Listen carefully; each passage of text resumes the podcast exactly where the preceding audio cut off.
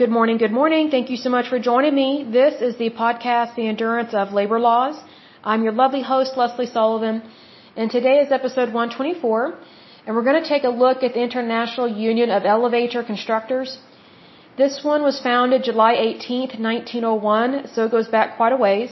It is headquartered in Columbia, Maryland. It has locations in the United States and Canada, so it is a true international union where they have locations in other countries. As of 2018, they have 28,620 members. Their president is Frank J. Christensen, but his title is General President. I don't know what a General President is. I find that term kind of weird, but it is what it is. It says here that this union is a trade union in the United States and Canada that represents members who construct, modernize, repair, and service elevators, escalators, moving walkways, and other conveyances. It says here that they pay quarterly dues uh, so that this union uh, represents them, obviously in their contracts. It says they have locals throughout the United States and Canada, hence they are an international union. It says here that the union administers the National Elevator Industry Health Benefit Plans to offer pension benefits and health care. I find that kind of odd because Canada doesn't believe in health care and they don't have the same kind of health care as the United States. And the reason why I say that is because Canada has socialized medicine. So, you know, they're not similar to the United States at all. Um, Canada is not a capitalist country. We are. They do not have democracy like we do. Um, they do not have modern medicine the way that we do. In fact, I don't think they have modern medicine at all compared to the United States because so many of their citizens come to the United States to get medical care. So basically in socialized medicine, the only thing that the government, which in socialized medicine, your government is in charge of your health care, whether you like it or not. Under socialized medicine, the only thing the government really wants to pay for is birth control and antibiotics. Anything outside of those two things, it doesn't really want to pay for and it puts you on a waiting list. Basically, weed out the weak. And that happens quite a bit in Canada as well as in the UK and now also Australia. So if you if you have anything serious going on, the odds of them paying for it are really low. Um, if you're young and healthy, you know, basically that country is for you. But the moment you start getting older, or the moment you know you get diagnosed with something, or maybe you have a complication, that's where your healthcare system is not going to be there for you because it's not built to last. Unfortunately, with socialized medicine, they have to overly tax people in order to pay for it. Or, sorry, excuse me, in order for the government to pay for the health care, but unfortunately, um, in terms of socialized medicine, you have a government that just gives itself an excuse to overtax people, especially the rich, in order to provide substandard health care. So there are people that think that, well, universal health care is the way to go. It's not. Um, you will lose a lot of your rights. You will lose access to your to your doctors. They will push you on to nurse, nurse practitioners who are not doctors. They have never been to medical school. They are not as good as doctors. And they typically are cheaper labor, although they want to get paid just as much as a doctor, even though they are not a doctor. And they should not have prescribing rights at all in terms of nurse practitioners because they make a lot of mistakes that people do not know about. And if you need proof of that, just talk to a pharmacist. If it was not for our pharmacists, uh, there would be a lot more dead people. There really would, because I've worked as a licensed pharmacy technician way back in the day. I was shocked at how many mistakes uh, licensed nurse practitioners make in prescribing drugs they have no business prescribing. So the pharmacist was almost always on the phone having to call nurse practitioners saying, hey, do you realize you can't write this script? Or hey, there's an allergic reaction. Um, this isn't the right drug for this medication. Or why are you prescribing this? You know, it was very rare that a pharmacist had to call a doctor and say, hey, you can't write this script. It was almost always a nurse practitioner. They want to play doctor, and it's always for someone else's life. So here's the thing. That is exactly what happens whenever you have substandard health care. However, we're still paying for it. And so here in the United States, you know, your taxes are paying for Medicare and Medicaid. And you're also paying for things um, at a state level. So technically, your tax dollars are paying for three different types of health care and you're paying for privatized medicine if you have health insurance through your employer, or if you're like me, I pay for my own health insurance. Like I don't, my employer doesn't pay for my health insurance. I pay for it myself. So believe me, I pay a lot more than most people, but I have control over my policy, not my employer. And I'm more aware of what, of, of what is covered and what is not covered, as opposed to the average person that just goes through their employer and they expect everything to be covered, which, you know, that's a wonderful thing if everything is covered, but that's not really realistic. Because if everything is covered, then there are no bargaining rights, especially with you, the patient, and the health insurance company.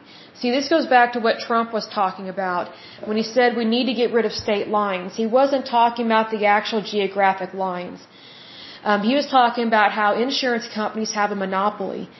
And even though they provide health insurance policies in multiple states, they don't want their members to be able to shop for a better policy.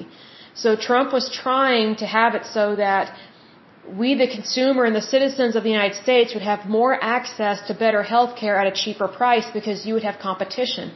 Well, unfortunately, these insurance companies, they have a monopoly. And it's very similar to our federal government. So it's it's one of those things. It's kind of creeping socialism where it, it's squeezing out the the rights of the patient and it's putting someone else in charge and that's not right because it is the citizen that is supposed to be in charge. It is the patient that is supposed to be in charge. So you know if you want an example of what you don't want move to canada basically. Now canada is not number one. The united states is number one. Um, canada as i said is not a capitalistic country. We are um, we have a true democracy. They do not. Um, they have a leader that is very distant to their people, and that would be Trudeau. Um, he's not very bright. He's just a playboy uh, that keeps getting elected. He has uh, issues with pronouns, which I find that kind of odd because obviously he is a male and his wife is a female, but yet he doesn't think there should be pronouns that, you know, let you know if someone's male or female when you're speaking in a sentence. So he's trying to rewrite the English language, but yet he's not that bright. So that is their leader in that country. Also, Canada is not heavily populated like the United States. So I don't understand why a labor union in the United States would align itself with a labor union in another country where we don't have the same type of government, um, we don't have the same type of leaders, we don't have the same type of labor laws, we don't have the same type of tax system, and also, when it comes to pension benefits and health care, Canada is socialist, we are not. So, they don't believe in health care. If they did, then people would have more access to health care in Canada, but they don't. It's limited. As I've said before, the only thing that socialized medicine wants to pay for is birth control and, and uh, antibiotics. Anything outside of that, it does not want to pay for. Why? Because it costs money. So basically, whenever you have socialized medicine, it's almost always within a socialized country, which means taxes are high. Um, labor wages are typically lower because people are not able to make as much money, and then they have less access to pension funds. They also have less access to health care, but yet they're paying for it. So it's really sad. So it's one of those things that I don't understand why labor unions tend to go socialist or fascist, but that's typically what it is, and it's very unfortunate. So, needless to say, I wish more labor unions, they would be separate. You know, we have ones that are in the, in the United States and then those that are in Canada. We don't need to merge with other countries because we're number one. Usually what ends up happening is these other countries, they want us to merge with their unions just so they can use the United States as their personal piggy bank. Well, we are not anybody else's personal piggy bank. You know, the monies that people earn here in the United States, they should stay in the United States and that includes labor unions. But unfortunately, you know, they try and push this socialist agenda, uh, sorry, agenda, and it's borderline fascist. It doesn't tell me who really founded this labor union per se, um, but a lot of these labor unions they tend to be founded by fascists or socialists, and they tend to be um, anti-capitalist, which is stupid because they love money. So you know, what people don't understand about socialism and fascism is that they give themselves permission um, to practice greed and to practice thievery because they think that they deserve the money and the rich do not, which is not true. Whoever earns the money, that's who makes the money. So, you know, there are so many people that are socialists and fascists that they just have this horrible opinion of rich people. It's like, well, you know, if you were rich, would you want someone targeting you for your money and not really caring that, hey, you you have uh, rights as well, you know, as a citizen? I mean, it's just one of those things that, you know, labor unions they, they try and take over industry, and they are not the industry. They are not the private sector. They're just an organization, but you know, I find it very interesting that you know these people they they are very much into taking over things, not creating things. That's exactly what socialism does. It does. That's exactly what fascism does. Excuse me, my mouth is dry. Let me get a drink of water. Hold on just a minute. The weather's been really hot here in Oklahoma. Okay, good water. Okay. So anyway, these labor unions, they, they very much are fascist and socialist because they give themselves permission to steal. They try and make it seem like it's all about them and not other workers as well. So they, they basically devalue other people's labor in order to increase the value of their labor. And they also do this against other labor unions. Because as we've seen in times past, there are some labor unions, they actually you know, went on strike against other labor unions and they actually planted bombs and went after some people. So that's the thing with these labor unions. Sometimes they have a very turbulent beginning and they don't always tell you their true intention. They just make it seem like, oh, we're for the worker, we're for the worker, blah, blah, blah kind of thing. Well, you know what? The Soviet Union made it seem like they were for the worker and because people fell for it, the Soviet Union was able to take over almost completely the, the banking system, the currency, and they were confiscating people's businesses. And it was communism. It corrupted the country. And it was horrible. So, I mean, just look at what's been going on with Russia and with, you know, Putin over there. I mean, he's ex-KGB. I mean, they can't deny that. I mean, he's not as bad as Stalin and some other leaders, but here's the thing. Excuse me, whenever you elect somebody or have somebody that's ex-KGB, you know, you're, you're not very bright. You're not very bright. And for those that live in Canada and think that Trudeau is great and uh, you keep voting for him, you're not very bright either, unfortunately. I mean, you need to wake up and realize that you deserve a better leader. You really do. You know, socialism is not the way. It, it's how you destroy a country. It's not how you build it or sustain it which is why I get so concerned with these international unions because it's almost like whenever these unions join other unions in other countries, it's like they lose their identity from the country that they're in. And it's usually the United States that suffers the most. So if anything, if I had to guess, and as I've probably said before in other podcasts, it doesn't tell me the breakdown of how many members are in each country, but if I had to guess, the majority of these members in these international labor unions are from the United States because we have a larger population, we have a larger industry, our currency is more stable, and we make more money. Reason why we're capitalist and we have a democracy and we have true freedom. No other country on the face of, the, face of this earth operates the same way that the United States does. It, it just doesn't happen. So why we align ourselves with people that do not think like us but want what we have and have problems problems with greed makes absolutely no sense to me because I mean that would be like dating someone that that hates your family. You know, you want someone that actually respects you and respects your family. Like why are you you, you know what I mean? You have to be around people that are like-minded. And you know, it's just one of those things that your relationships matter, whether it's interpersonal, personal, business, a job, an industry, whatever the case may be. Because every relationship or business deal that you have or contract that you have is a direct reflection of you and your choices. So my thing is make sure that everything you do is legal and moral and that these are good cho- good choices for you and your future. Because he, here's the thing, there's some people that they make choices based on the here and now, but they don't look at the long term. That's a big mistake. Big, big, big mistake. You know, there are different types of goals that we have in life short term and long term, okay? Obviously, short term is not going to be the same as long term, but You need to make sure that your short-term goals do not jeopardize your long-term goals.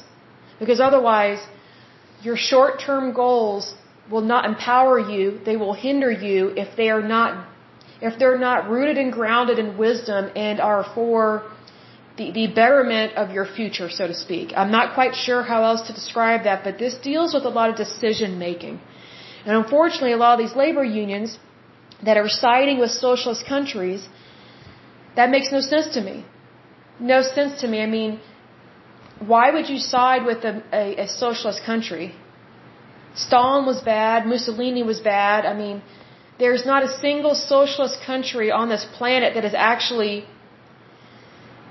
profitable. I'm trying to be nice about that. There's not a single one whose currency is as, as strong as the United States. So why would you align yourself with someone that's weaker than you and just wants to take from you? It just makes no sense to me. So, you know, I hope and pray that these unions that they break up, especially these international ones, and they start focusing on their country, their own country. Because a lot of stuff gets lost in the shuffle with things like this, especially with international unions, because it's like things are not being done at the home front and things are not being accomplished within communities, which is where we see the most good in these labor unions is at a local level, meaning within your own individual community. But with international unions, it's like people get lost in the shuffle and it's like stuff doesn't matter anymore, when in fact it does. So that's where, that's where I get concerned, especially because we want things to be at a local level first, then move to a state level, maybe a federal level, but we don't need international unions. Because we're not like other countries and they are, they are not like us. And there's a reason for that. They have their labor laws, we have our own. They have their tax laws, we have our own. They have their healthcare system, which is usually crap and sucks. We have our own, which is way better. Ours is way better. It's not perfect, but ours is way better. Otherwise, why would so many people come to the United States for healthcare? It's because it's far better than any other healthcare system on the planet. And yes, it costs money. And see, here's the thing. Even socialized medicine costs money. It's not free. It's not free healthcare. It's not universal. Well, the only thing that's universal is that it's, it's all crap. I mean, that's the only thing that's universal. You're not going to get what you pay for. And here's the thing. With universal healthcare, or so-called free healthcare, which is not free, at all. It's coming from your tax dollars. It doesn't matter how much you make. You are paying for it. Whether you're rich, middle class, or lower income, it doesn't matter. Yes, the rich are paying the bulk of it, but they don't deserve that. I mean, if you make a lot of money, do you think you're responsible for everybody else's expenses? No, you're not. People need to be responsible for themselves. And most people want to be responsible for themselves because if you're not responsible for yourself, then, then that affects your decision making. Then, then it's like everybody else is making decisions for you, but yet you don't really know what's going on. That's the problem with socialism. That's the problem with socialized medicine. And that's why so many people come to the United States because their country is socialized. They have, they, they're a socialist country. So they have less rights, but they're losing more money basically at the ballot box whenever they vote. So my thing for Canada, and I love my Canadian listeners, you guys really need to take take this seriously. Be careful who you vote for. Vote for freedom. Vote for democracy. Vote for capitalism. Trudeau is is not a good leader. He's more concerned about pronouns that are used. He's trying to rewrite or redo the English language. Who is he to decide that? I mean, he, he's just a playboy. It just makes no sense to me. So please elect better officials because here's the thing. Whoever you elect you know is a reflection of you. It really is. And let's say you didn't vote for him. He is still a reflection of you and your country. Whatever leader you have or whoever is your leader. But you know if ever you're not happy with something that your leader or your officials are doing you need to vote differently at the ballot box. You really need to research these people and realize hey you know, we want real freedom, not socialism. We want real freedom. Because there is no freedom in socialism. There just isn't. You're always putting someone else in charge, which is exactly why these international labor unions are not good. It's because they are putting someone else in charge of the United States' labor, but in a different country. You know, we don't report to anybody in another country. We are the United States. We're number one for a reason. You know, unfortunately, the, these workers, they, they get sold a lie and they buy into it that, oh, this is how we do things, this is better, we'll have more members. Well, why can't these other countries just take care of their own labor? We're not responsible for them. We are not other people's nanny. You know, we're turning into a nanny state and then we're turning into a nanny country. It makes no sense to me. I mean, if, if we're going to take care of Canadian citizens, then we need to take over Canada as well as Mexico. Because, I mean, who would want the economy of Canada and who would want the economy of Mexico? Nobody. It's not as good as the United States. So it's one of those things that we are separate countries for a reason. We have stability for a reason. It's because we need to honor our own laws. We need to focus on America first, everything else second, because if, if we are not protecting the home front, and if we are not helping our people here at home first, then we've totally missed the mark. We, we've, we have not been successful at what we are supposed to be doing at a basic level, which is provide and take care of our own citizens first. As much as I love my listeners in other countries, you know, we're, we are not responsible for other countries. They are responsible for themselves. But unfortunately, we've gotten into this bad habit of just doling out a bunch of money to whoever whines, whines the loudest or plays the violin the loudest. Well, guess what? Everybody has a violin. And I'm not interested in hearing all these different tunes. If someone wants to play their violin a little louder, don't come crying to me for money, join an orchestra.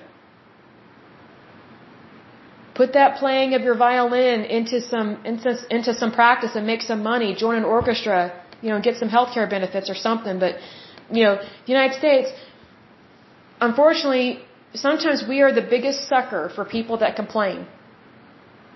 But yet we're not taking care of our people here at home first. That is our number one priority, is our own citizens first. But, but if you have bought into this lie of, you know, like a utopia or something, you know, I got news for you. You've bought into a lie. You have not bought into the truth, or you have not woken up to the truth. The truth is, your country matters at an individual level. Meaning Canada matters to Canadians, United States matters to Americans. We need to stand up for our own countries first we need to take care of our labor here at home first before we start branching out and trying to get involved in other people's countries in regards to labor like this. Because most of the time it's just about money. It's usually people just want to use the United States for our money. And that gets really old because again, we are not the planet's piggy bank. We are not. Our money belongs to us. It does not belong to other countries. Our currency is stronger, it's better, and guess what? It belongs to America. It doesn't belong to anybody else. So that's another reason why I get concerned with these international labor unions is that it's like we, we lose who we are as being American or Canadian. And that's not right. That's not right at all. I mean, it's no wonder we have so many people that are not pro-America, but yet they're Americans. I'm like, well, if you're not pro-America, and you don't believe in the United States, why do you live here? Oh, let me guess. Because you love your job and you love making a lot of money. Well, guess what? If you were not in America, you wouldn't have that job and you wouldn't be making that kind of money. So maybe you should show some respect to your country. It gets really old when people do not love, honor, or respect the United States, but yet they live here and they claim to be American. But yet, really, what's at the root of their problem is greed. They think that there should be socialized medicine. They think that we should have a socialist government. I don't want that. I don't ever want that. I've seen how that stuff operates. I've witnessed it. I do not want it. It's horrible. It is horrible. It's, it's just, it's creeping up to communism.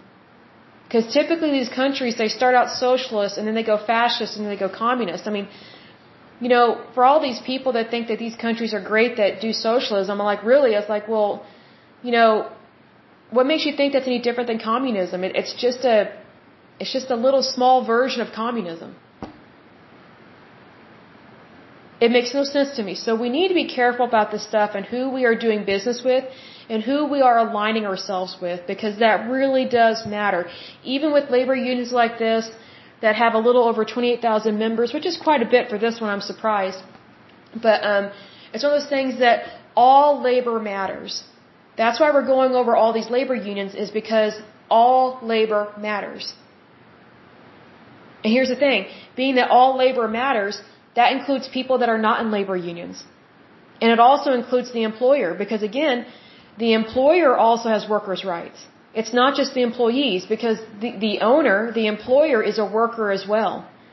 But what labor unions like this, especially socialist labor unions, they want you to believe that, oh, it's the, it's the big man against the little man.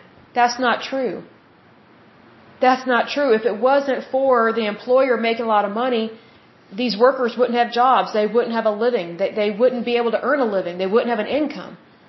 But the employer is a worker as well. See, that's how you have camaraderie and that's how you have teamwork. If you have, if you have honor and respect for each other. Now mind you, I know what it's like to work for bad employers that are just that. They're bad employers. Well, guess what? Don't work for them. Go work elsewhere. Find a job that's really good. See, you can't force people to be good natured. They either have it or they don't. It's a choice. You know, stop trying to convince someone to do things your way. Be around people that think like you. That's the thing. Find that camaraderie. And I know from personal experience what it's like to work for some not so good employers, and guess what? Those jobs didn't work out for a reason.